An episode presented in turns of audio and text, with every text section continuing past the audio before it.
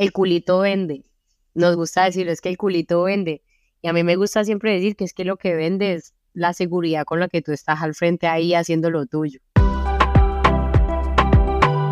Bienvenidos a otro episodio de Música con M de Mujer, un espacio dedicado para resaltar a todas las mujeres en la industria musical. Yo soy Vane Mena y hoy me acompaña una cantante y compositora originaria de Cali, Colombia. La música, la verdad es que siempre ha formado parte de su vida, pues su infancia la pasó tras bastidores acompañando a su padre en ensayos de director de orquesta. Actualmente vive en Bélgica, lo que me parece muy interesante desde el punto de vista musical. Tiene colaboraciones con grandes artistas, entre ellos la leyenda Will.i.am, y recientemente lanzó su EP titulado Palmera Nights Intro. Así que sin más preámbulo, bienvenida, Drea Duri. Drea, ¿cómo estás? Hola, Vane, ¿cómo vas? No puedo empezar el episodio sin que me digas algo en francés. Eh, on va faire un podcast avec Vane aujourd'hui. No entendí nada, solamente podcast y Vane, pero gracias. Eso, bien, ya, eso, eso era todo. muy bien, muy bien. O sea, yo sé que estás ahorita en Bélgica, ¿no?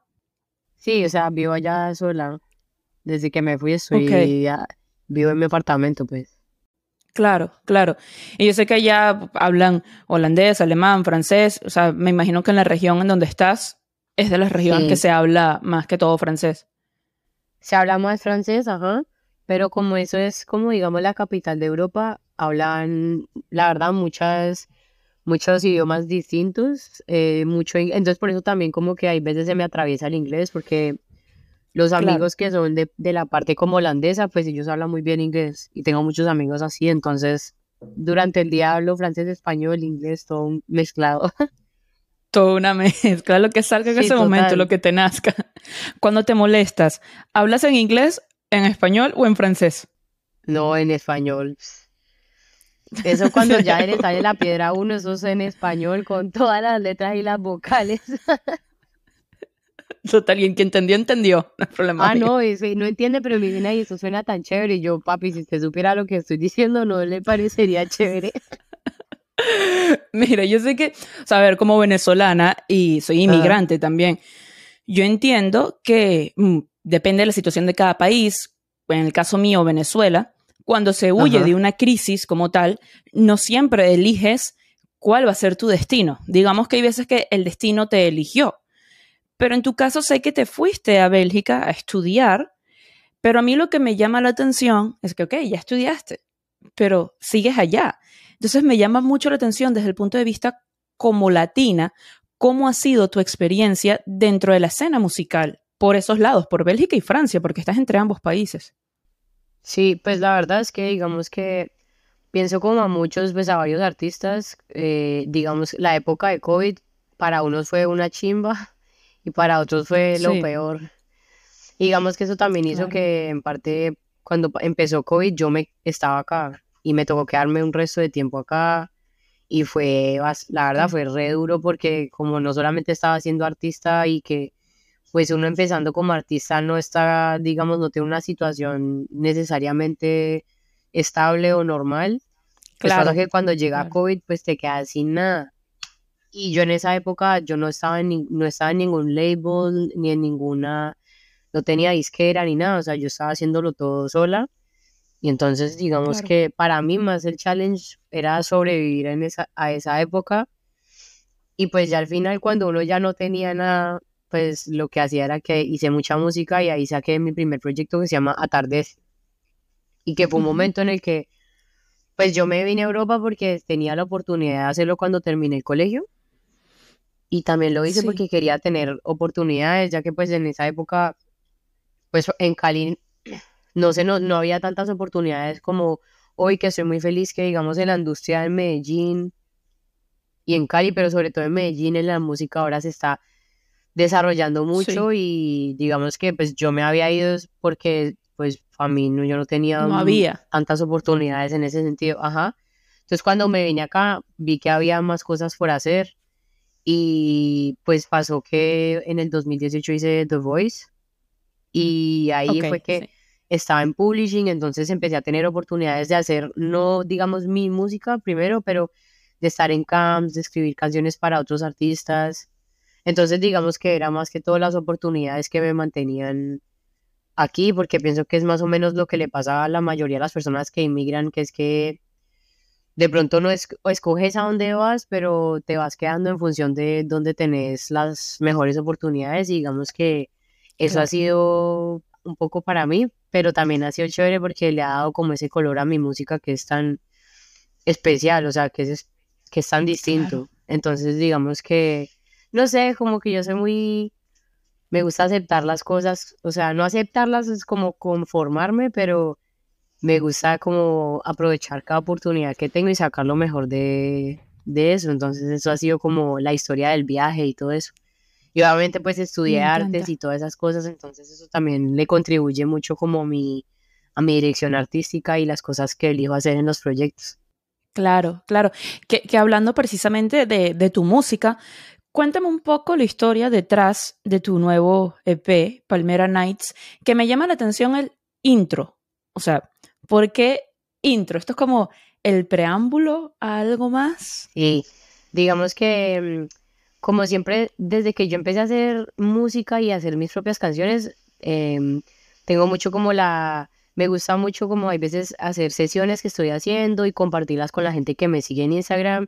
Muchas veces me gusta como eh, hacer un día donde hago puras historias de cuando estoy en el estudio, entonces pregunto como que qué quieren que hagamos, afrobeats o algo un poco más como trapcito.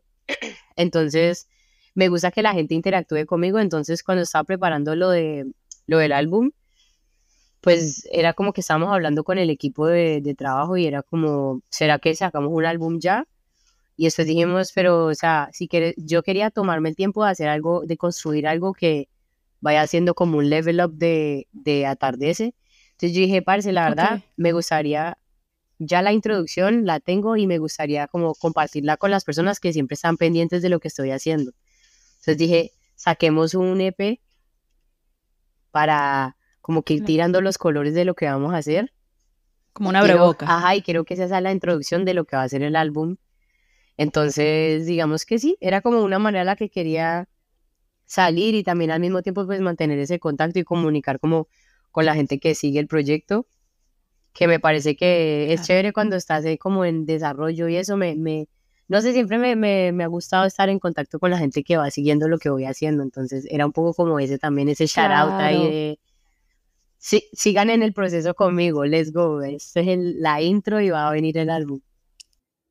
Qué lindo, qué lindo cuando creas como esa conexión genuina con, con tus seguidores. Sí, es. A mí me gusta mucho y me gusta como que hay gente que tiene unos feedbacks muy constructivos, hay gente que hasta cuando estoy haciendo, digamos que estoy tratando, o sea, quiero escoger como la, el vibe de, de el cover que voy a hacer, entonces le tiro a la gente como inspiraciones que tengo, a veces hay gente que me manda fotos y me dice, mira, esto me hace mucho pensar a Palmera Nights y entonces me parece muy bacano. Claro. Mantener como esa discusión. Claro. 100%. Y has, por lo menos, de las ideas que ellos te han, te han dado a nivel de, de arte, ¿te has quedado con algunas? Pues me gusta la inspiración, hay veces, o sea, no es como que mm, ellos vienen como a alimentar, entonces sí, por ejemplo, la vez pasada una de las personas, o sea, un man me mandó como una foto de un barco en el mar por la noche y fue, fue muy cool porque va total como con todas las ideas que estábamos viendo para Palmera Nights, entonces sí, me parece, me parece chévere tener ese diálogo con la gente que, que sigue el proyecto y, y cool, porque finalmente las canciones que a ellos les gustan son canciones como, como que ellos sienten que le pertenecen también, ¿no? Pienso que cuando, o sea, como artista, cuando nosotros sacamos nuestras canciones ya no nos pertenecen a nosotros, les pertenecen a ustedes, ¿cierto? Sí, que, pase lo que tenga que pasar. Sí, total. Hay veces se pasa muy bien, hay veces se pasa muy mal. Sí, sí, sí. Hay veces que le tienes mucha fe a una canción que le fue... No, y lo peor es Como hay otras que de repente Sí, hay otras que se vuelven, lo peor es cuando hay como controversia con algo que hiciste, wow. Esa todavía no me ha pasado, pero sí he visto que ha pasado, yo, qué pereza. pero te estás preparando psicológicamente para eso. Pues yo, es que pienso que uno no le puede, o sea, yo pienso que cuando ya estás muy metido como en tu desarrollo, en tu dirección artística, a veces pues es que no le puedes no le puede uno gustar a todo el mundo. Entonces, lo que pasa es que pienso que eso va pasando ya a medida que los artistas se van volviendo más y más conocidos. Pero sí es como, esa parte es como, no es tan cool para un artista porque tú has creado como una canción, quieres pasar un mensaje y hay veces porque no prestaste atención como en el video o algo así, pues la gente se aferra a detalles que no tenían nada que ver con la canción y pues a mí me parece que... Claro. Pues es triste cuando... O sacan conclusiones. Claro. Y en realidad el mensaje de lo que tú querías pasar, pues finalmente se pierde porque se vuelve como... se vuelve sobre otra cosa, ¿no? Entonces, bueno, es mejor evitar. Total.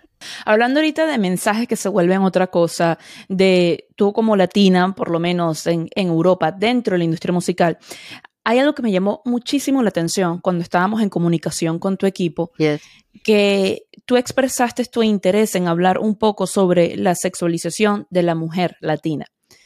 Y me llamó mucho la atención no tanto hablar de este tema, sino el por qué tú querías hablar de esto, o sea, de que me hace cuestionar de, ¿hay un tema personal allí o has visto como tercera persona cosas que le han pasado a conocidas tuyas?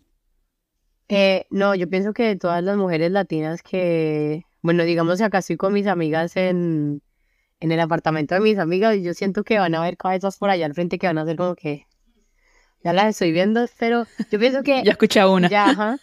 Es que me parece muy charro porque uno no se da cuenta de muchas cosas cuando, cuando uno está como en su casa, en Colombia. Bueno, es, cuando uno sale de Colombia se da cuenta de cualquier nacionalidad a la que tú pertenezcas, de como todos los estereotipos a los que está aferrada tu nacionalidad.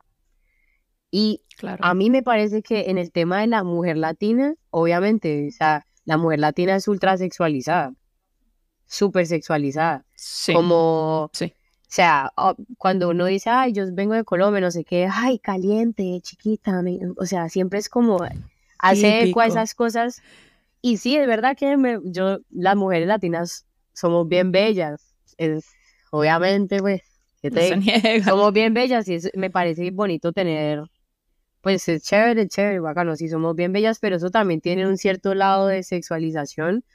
No la quiero tirar pues tan lejos como la reflexión, pero sí, digamos que en mi video de Leak, yo estoy en una cocina, estoy bailando, es un poco como flash dance, tengo como una malla y no sé qué, pero lo que quiero enviar como mensaje no es como ese, como luchar contra la sexualización desde esa manera, o sea, no es hipócrita porque yo soy la que estoy decidiendo cómo quiero aparecer en el video.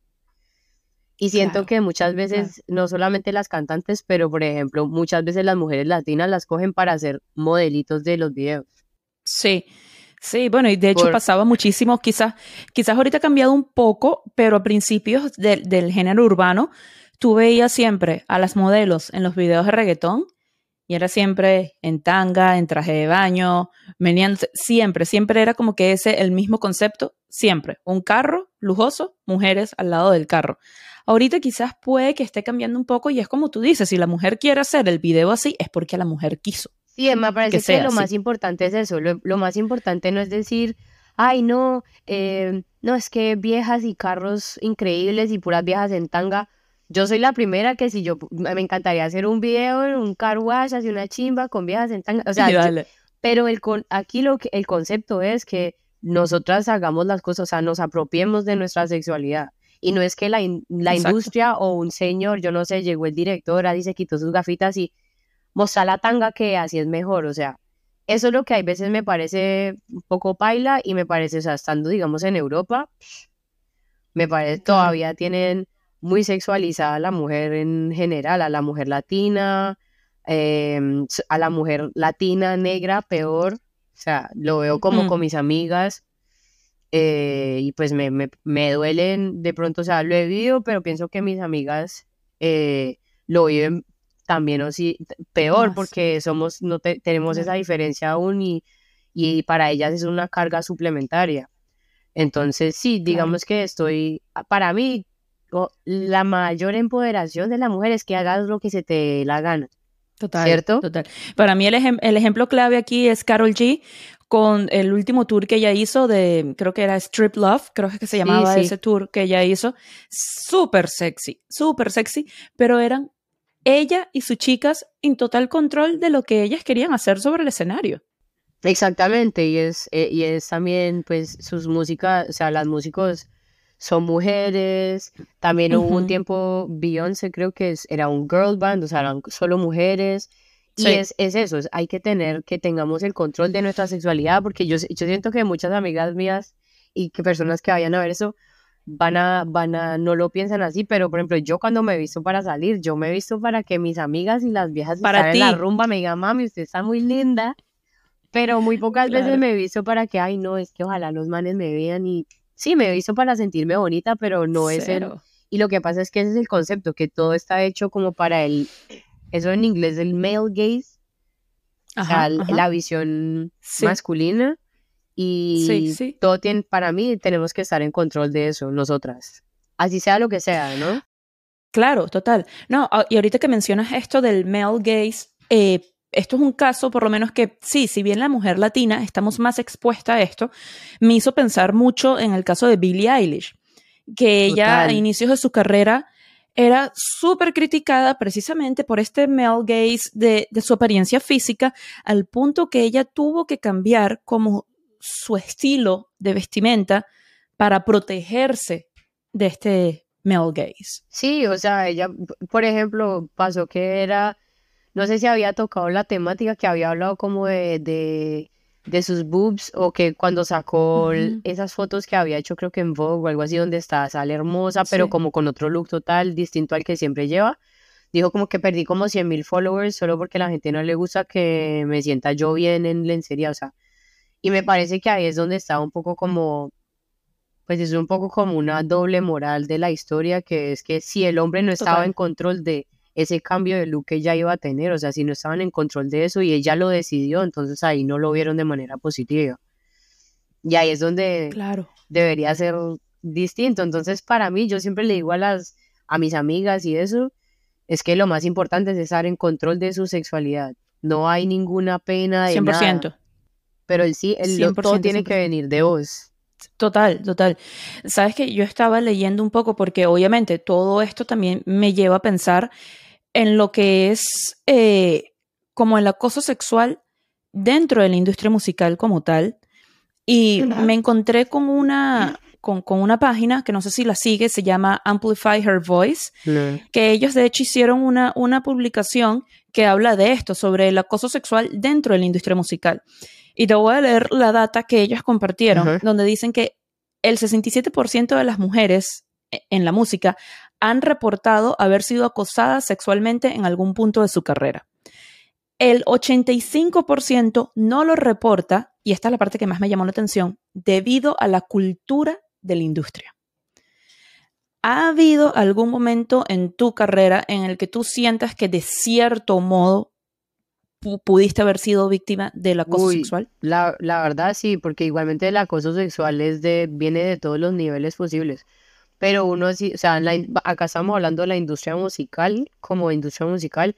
Sí, yo pienso que muchas mujeres han tenido o comentarios un poco raros o personas que están en los proyectos que en realidad uno después se da cuenta que es que quieren que uno esté en el proyecto, pues de pronto porque no es tanto por el, sea, te quieren más como por otra cosa que por el proyecto en sí. Eh, claro.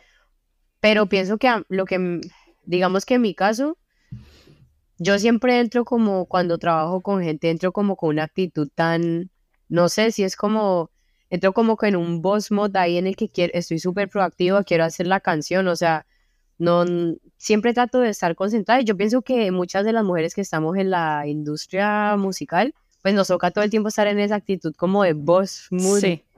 Nos toca porque si no estamos en esa actitud, pues entonces se va eso para todos los lados.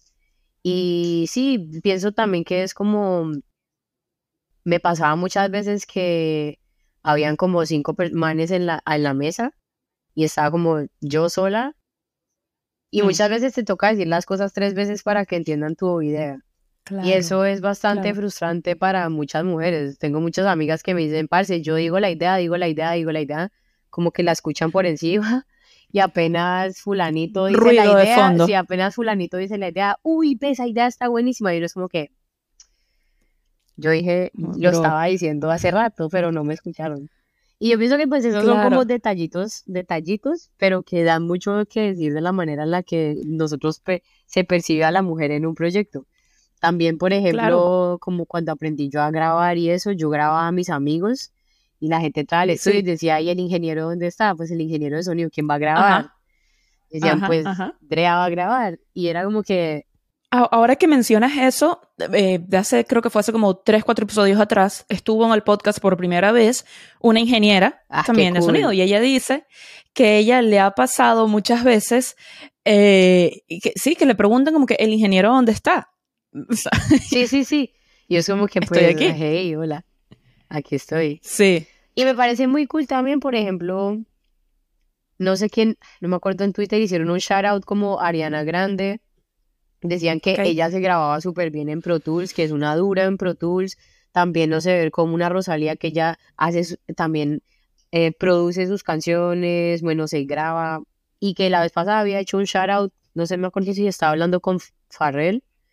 Y decía, lo, qué chévere seguir viendo a mujeres más metidas no solo en el canto, sino en escribir canciones, en la industria, hacer realizar un, tem un proyecto en total. O sea, muchas veces que he estado trabajando, ahorita estaba trabajando para una artista que se llama Manal, ella es de, de Marruecos, es hermosa, es una mujer también que quiere como llevar la imagen de la, de la mujer del medio, del Medio Oriente, o sea, que todo el mundo conozca en realidad cómo son las mujeres del Medio Oriente, o sea, romper muchos estigmas. Entonces yo estaba muy feliz de trabajar con ella y, y, no sé, de pronto hay veces nosotras las mujeres tenemos ese síndrome del impostor donde hacemos un tema para una persona, lo realizamos, hice la, o sea, haces la estructura y lo hice con productores hombres que me parece que, que han evolucionado. Ellos tienen una evolución de la manera de percibir a la mujer pues muy distinta porque ellos trabajan mucho conmigo, entonces es muy cool trabajar y hacer proyectos increíbles solo porque los hombres te ven como un igual en el, en el sentido claro en la capacidad cerebral. Dicen, le doy con, denle confianza a Adria porque, no sé, digamos, en ese momento la canción está un poco bloqueada y pues nos sentamos, me senté con ellos y paf, la desbloqueamos. Y es chévere tener esas dinámicas de trabajo porque pues te sentís como que sentís, te sentís en tu, en tu puesto. Y muy chévere que las mujeres que, por ejemplo, Rosalía, Ariana Grande, que muestren que no solamente en la parte de cantar se puede, sino que a haber más mujeres en los estudios, ingenieras. Me parece genial. Claro, porque antes con, con, el tema de las mujeres en la, en la música, la gente lo asociaba únicamente con el canto. Ya, las mujeres cantan y ya. Pero no, o sea, todavía hay mucho camino por recorrer, muchísimo camino por recorrer, sobre todo en la parte de ingenieras y, y, y de productoras. Creo que es únicamente como el 1% de estas ingenieras y productoras han sido parte de esas grandes canciones que pegaron, creo que fue como en el 2019, fue el último estudio que me, que me pude leer, que fue de She's the Music. Entonces, hay un camino todavía largo por recorrer, pero se está llegando a, por lo menos en la parte ejecutiva, las mujeres están tomando cada vez más control. De hecho, ahorita hay más mujeres entrando a estudiar, o sea, en las universidades, cualquier rol dentro de la industria, sobre todo en la parte ejecutiva, hay más mujeres que hombres empezando a estudiar esto. En la parte de publicistas, actualmente son más mujeres publicistas que hombres.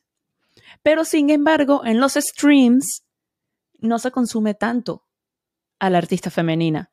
No recuerdo bien el porcentaje y no quiero inventar aquí pero si no me equivoco, gente, y quizás esté diciendo aquí un disparate, creo que era únicamente el 25% de los streams son imagínate, femeninas. Imagínate. Y, me, y mira que yo la vez pasada me estaba dando cuenta, por ejemplo, veía, analizaba mucho lo que escuchaban mis amigos y son muy pocos mis amigos que escuchan mucho artistas femeninas. Claro, pero eso, eso, es un tema que a mí me parece muy interesante porque tú le preguntas a un hombre, ¿quién es tu artista favorito o favorita? chances son de que el 99% te va a decir que es un hombre. Sí, sí, sí, total. En cambio, tú, tú, a una mujer le preguntas y puede ser tanto un hombre como una mujer. Entonces aquí yo no sé si es también, ¿sabes? Por este tema del machismo, de que quizás el hombre se pueda sentir menos hombre por confesar que le gusta, no sé, Shakira. Por darte un ejemplo, y que Shakira es su artista favorito. Total, lo que pasa es que, mira que es muy charro yo quería, la vez pasada estaba hablando de eso con, con unos amigos y cuando a mí me gusta, yo tengo muchos amigos hombres y, me, y es muy chévere, em, me parece muy interesante hablar con ellos de temáticas como, como hay la mujer, el hombre, em, pues el, el, feminismo, cómo lo perciben y todas esas cosas.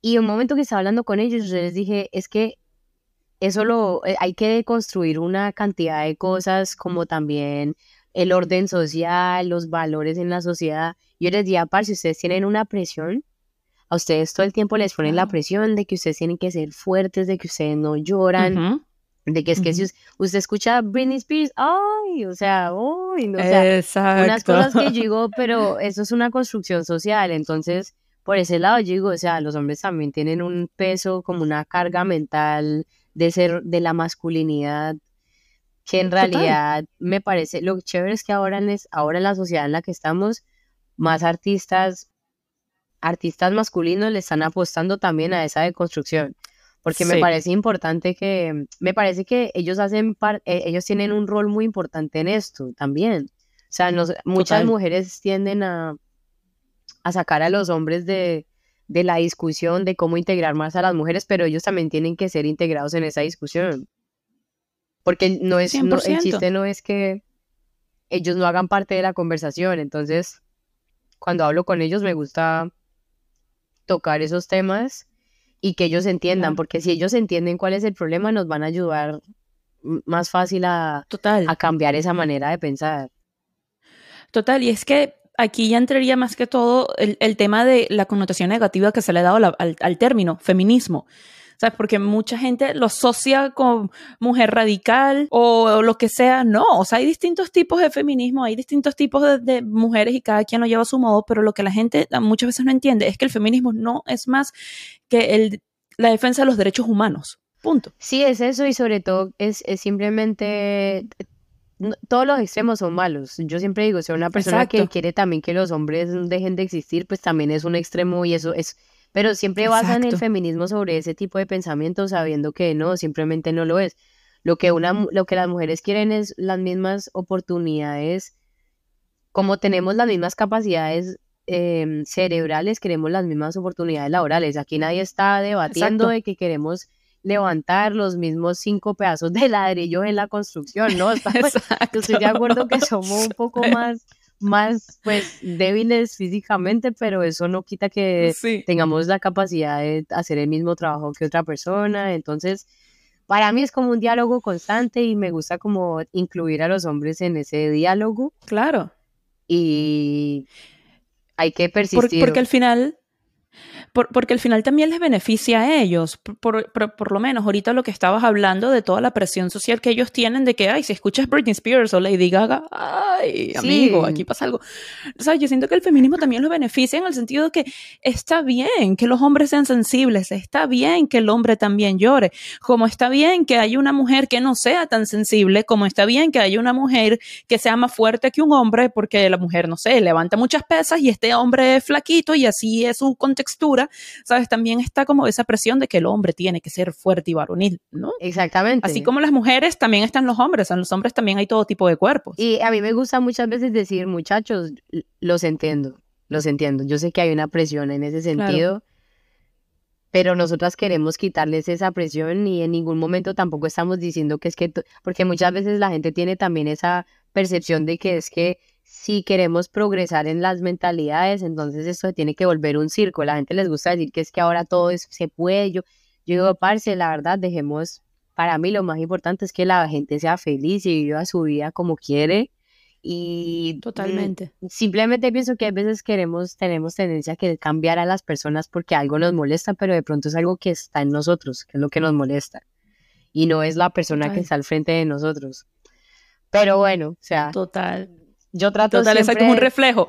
Cuando, cuando, te molesta algo de esa persona es porque estás reflejando, o sea, estás, estás proyectando algo, algo tuyo, algo interno. Y lo más importante siempre es cuando tenemos ese tipo de debates, es tratar a la gente con... A, para, a mí siempre me gusta tomar esos debates con amabilidad, como tratar de entender al otro.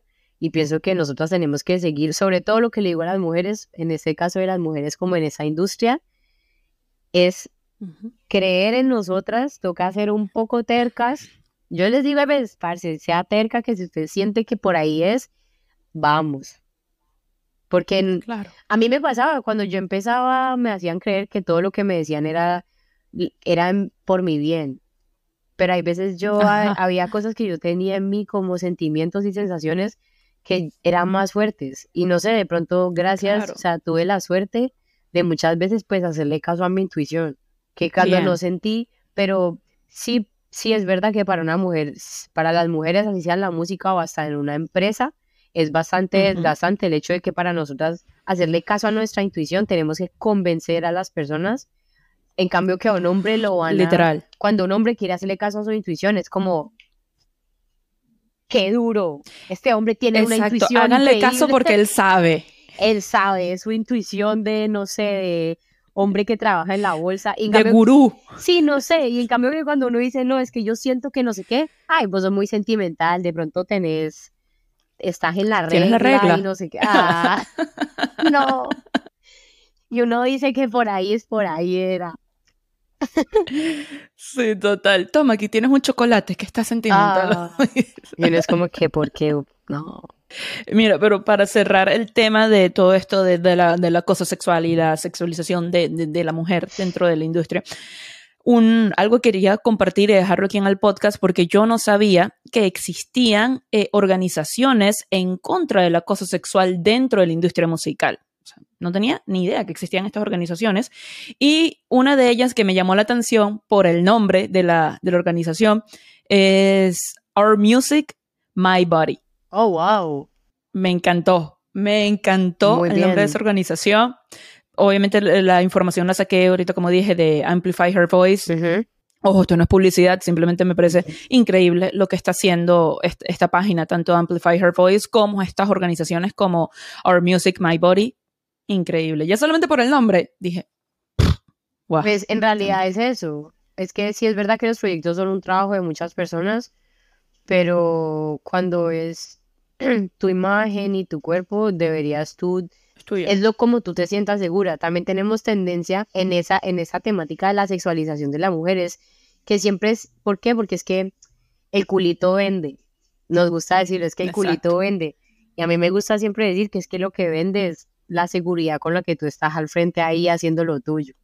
Entonces, cuando yo Total. tengo, digamos que yo he estado, hemos estado en grabaciones de videos y cosas así, muchas veces digamos que pasa que hay como una, un styling o una, hay que vestirse de alguna manera. Si hay una persona, no solamente mujeres, el que se sienta mal con algo que se tiene que poner, que se cambie, es capital. 100%. Entonces, 100%. para mí lo que es sexy es sobre todo cómo tú te sientas, es la seguridad con la que tú estás Total. vestido, lo que te pusiste. Para mí eso es lo que es sexy. Lo que es sexy no es estar pelando nalga. Total. Exacto. Y sí, ¿no? Y como el body language también, ¿sabes? No, no es lo mismo, tanto hombre como mujer, que te camine así como jorobado, a tanto hombre como mujer que te camine, ¿sabes? Con seguridad. Y eso también, ahorita que dices, el tema del vestuario, eso también influye muchísimo, porque obviamente si tú no estás cómoda dentro de un vestuario que te, que te estás colocando, lo vas a reflejar, tanto en el video como en la tarima. O sea, al final te tienes que poner con lo que tú estés a gusto, sea sexy, no sea sexy, porque ya lo sexy va a estar en, en tu actitud, ¿sabes? En Sí, cómo tú te total. O sea, muchas veces, es que yo lo he visto, o sea, me gusta tener esas conversaciones con mujeres que me dicen, no, es que me dicen que es mejor esto porque no sé qué, y porque es mejor. O sea, ¿tú cómo te estás sintiendo? Tú te- A ti te van a hacer a ir hacia un lugar donde estás yendo como que sin saber. Y Claro. usualmente son hombres que le dicen a uno, simplemente le hablan a uno con mucha, como con mucha determinación, así es, y así tiene que ser. Y pues no, y, y yo sé que hay muchas mujeres que están comenzando, porque a mí también, cuando apenas hice The Voice y esas cosas, y yo estaba toda motivada y quería, uno quiere lo mejor para uno, uno hay veces se pliega mucho a cosas que uno no quiere hacer y, y obviamente nunca me ha pasado y te, tuve la suerte que nunca me ha tocado hacer algo así que es que con contra de mi voluntad, no, menos mal. Claro. Pero de pronto es porque soy así, como que no, si no, no quiero, no, no lo hago y no va a pasar nada. Punto. Y no va a pasar nada, mujer. O sea, si ustedes dicen que no, en serio que no va a pasar nada. Exacto. Yo creo que un ejemplo ahorita muy claro de que uno puede ser sexy vistiéndose con su estilo, yo creo que es John Mico. Porque si tú ves ahorita sí, a, ella tiene a John Miko, tú, no la ves con una, ¿sabes? Con un bikini o lo que sea, que está bien. La mujer que se quiera vestir así está bien. Total. Pero por lo menos el caso de John Miko, tú la ves con sus pantalones anchos, franelas anchas, de repente así lo, lo, la mayor piel que ella puede mostrar es cuando de repente la ves como en un top deportivo y ya está, pero aún así, ella me parece que es sexy. o sea, la manera en como ella se proyecta su estilito es así como tomboy y ahí es donde ella, esa es, su, esa es su salsa y me encanta, le, le va súper claro, bien.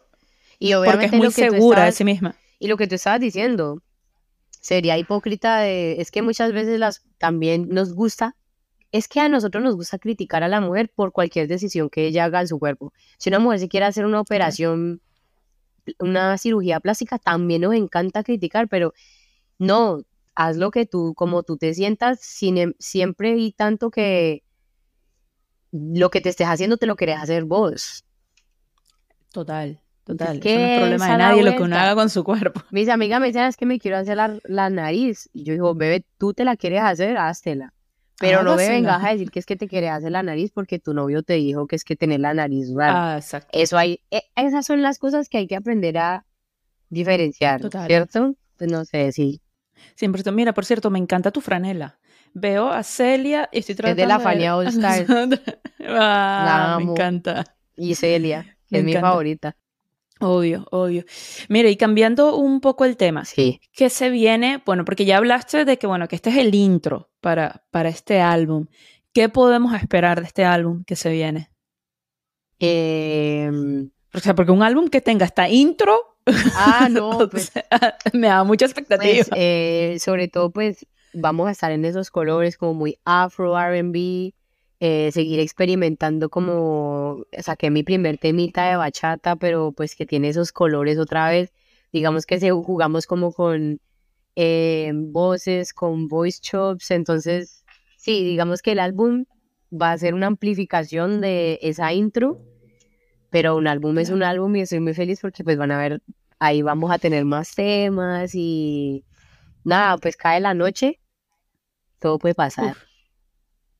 Así mismo. Ya estoy, estoy emocionada, ya quiero que salga, porque ya solamente con el EP ya, ya creaste como que mucha expectativa en mí, como que ya lo quiero. Y sobre todo seguir colaborando como con, no sé, me gusta mucho, me ha gustado mucho eso de, cola de a pesar de hablar en español, como que se abran las puertas a hacer cosas con personas que ni siquiera hablan mi idioma. Me parece muy interesante como, no sé, me, he divertido mucho haciendo esas canciones y, y, es muy cool poder hacer como esos, esas conexiones entre mi cultura y la cultura de otras personas, ¿no?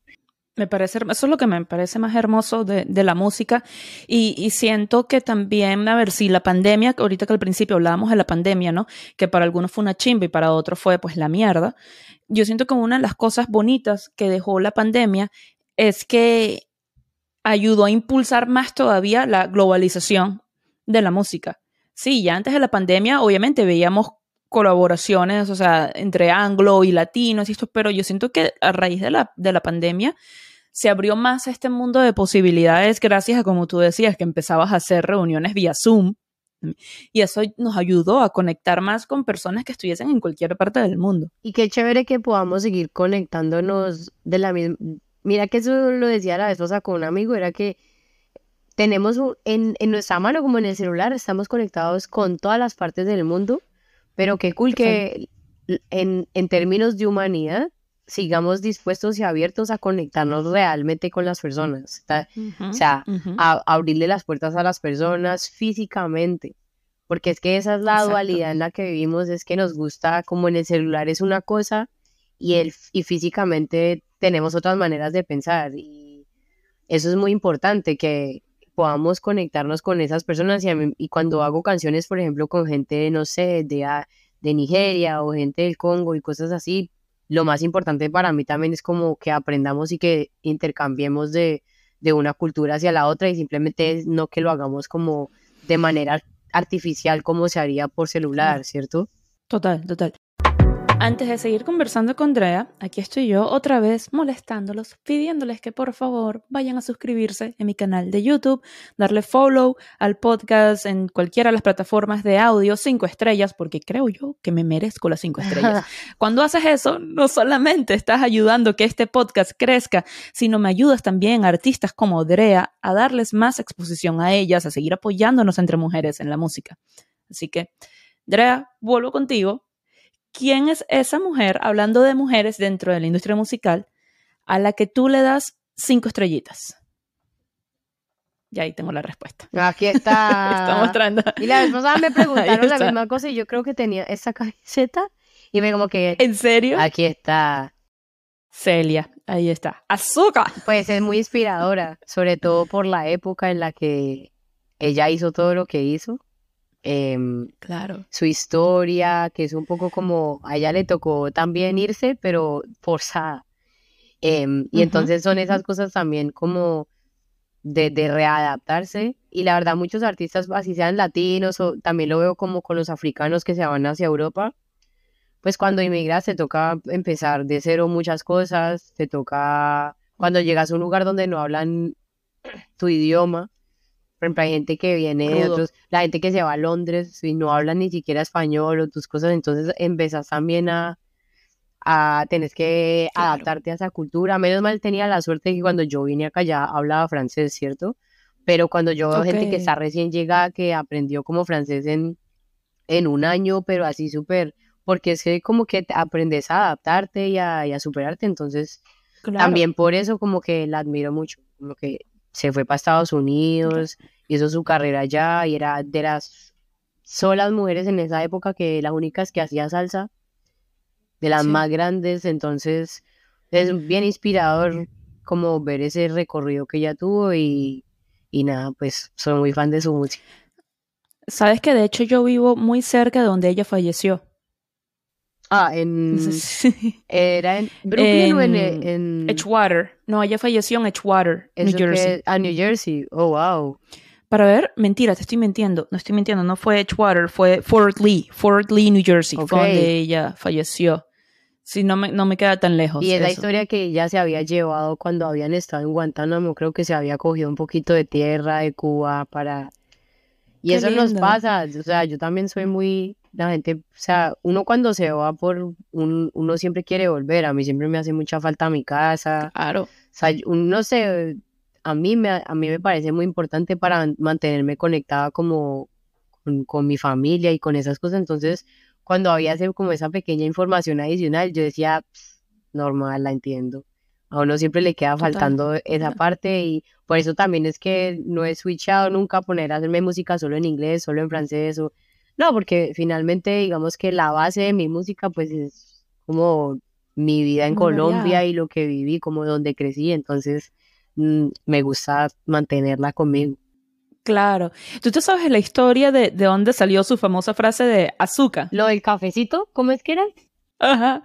Que ella estaba en un restaurante y viene, era un restaurante cubano, y el, mes, el mesonero le preguntó que si quería su café con azúcar o sin azúcar. Y dijo que va, chico, azúcar, con azúcar, una cosa así. Claro, yo soy cubana, yo soy cubana y yo soy una negra cubana. con azúcar, chico. Y ella decía que, ella después que en los conciertos le gustaba, em, la gente le pedía esa historia, ¿no? Ajá, ah. ajá, ajá. La gente le pedía esa historia, que ella la contara, y de tanto que le pedían que la contara y la contara, un día se obstinó de contar la historia y simplemente inició el concierto diciendo ¡Azúcar! Claro, ya, sí. Mucha frase. Qué frase. Sí, no.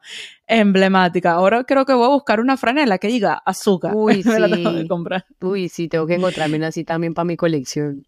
Mira, y para terminar, ¿cuáles son esas tres canciones de artistas femeninas que tengas on repeat o que sean como un himno, por así decirlo, a lo largo de tu vida? Va. Eh, la negra tiene tumbado ya, porque ese video me impactó. ese video para mí, o sea, para la época era como que wow. Ajá, ajá. Las, sus pelucas era yo, o sea, yo no tenía, o sea, yo era como que icónicas. Icónico. Bueno, esa es una canción de mi vida, eh, Man Down de Rihanna. Porque esta canción la pido en cualquier momento y en cualquier lugar. Y por la actualidad vamos a decir Snooze de SZA. Porque siento que va a ser la canción que más habré escuchado este año. Yo creo que ya van como 2.000 reproducciones en, en mi Spotify. Ya, eh, ya, sabes lo que te va a salir entonces al final del año con el Spotify Rap. Lo presiento que va a salir ese tema, siento. Me encanta. Y si no, y quieres que salga, pues empieza a escucharla más para que te salga así de primero en Spotify Rap. El, el, día del concierto ya va. Andrea, en serio, qué gusto conocerte. Admiro muchísimo tu proyecto, las ganas que les estás echando dentro de la industria musical y lo bien parada que estás dejando a las latinas en Europa y en todo el mundo en general. Muchas gracias, muchas gracias por, el, por esta conversación. Me parece cool y gracias por crear esos espacios para que hablemos así entre mujeres. No, gracias a ti, en serio, por, por el interés, por el apoyo. Me encanta cuando conecto así con, con artistas que hablamos no solamente de música, sino también de la, de la vida en general, ¿sabes? Y lo que tenemos que afrontar a veces como, como mujeres. Muchas gracias. Bueno, pues nos vemos pronto. Eso espero. Así es. Bueno, gente linda, sí, espero que sea en persona la próxima. Bueno, gente linda, déjenme en los comentarios en redes sociales o en YouTube qué tal les pareció este episodio, qué invitadas les gustaría ver, qué temas les gustaría que toque. Pueden seguir las, las cuentas del podcast en Instagram, TikTok y Twitter como arroba música M de mujer sin el con y mi cuenta personal es arroba vanemenag. Obviamente tienen que seguir a Drea si es que no la siguen ya. Drea, ¿cuáles son tus redes sociales? Yo en todo lado, Drea Duri con Y y así me encuentran por todo lado. Ya lo saben, eso es todo. Un besito, gente. Se les quiere. Bye. Besito. Bye,